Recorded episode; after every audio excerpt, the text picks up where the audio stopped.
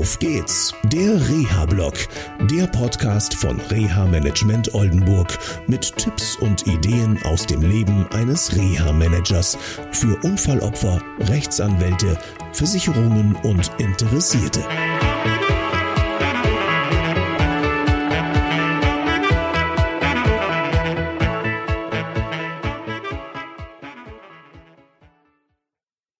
Hallo, schön, dass ihr wieder eingeschaltet habt zu einer neuen Sendung von Auf geht's, der Reha-Blog. Ich komme gerade aus einem Termin bei einem Anbieter der beruflichen Rehabilitation und ich muss mich da manchmal ehrlich gesagt zusammennehmen bzw. wundern, wundern mal in Tüdelchen gesetzt.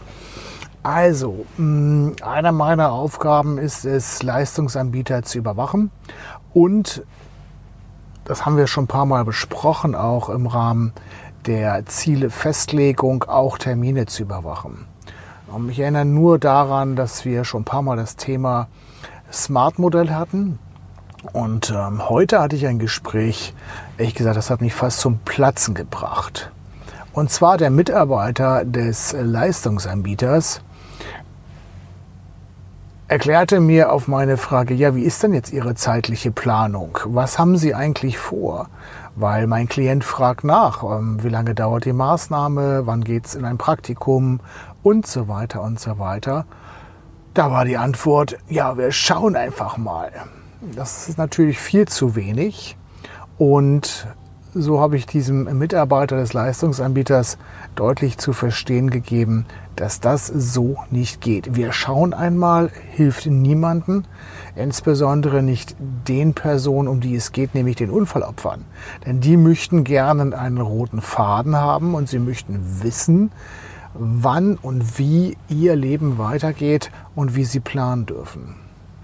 Unabhängig einmal von den Kostenträgern, die natürlich auch wissen wollen, worin sie investieren, auch was Zeit und Kosten bedarf.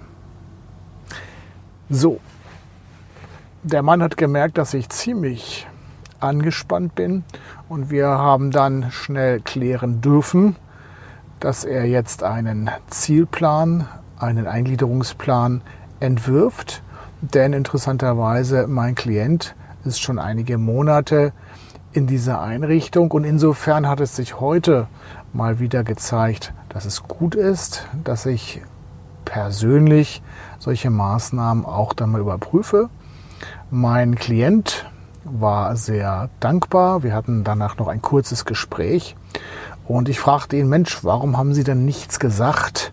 Ähm, wieso sind Sie nicht auf mich zugekommen? Ich bin der Meinung gewesen, die Maßnahme läuft. Und er hat was ganz Interessantes gesagt. Und zwar, ich wollte einfach niemanden auf den Schlips treten.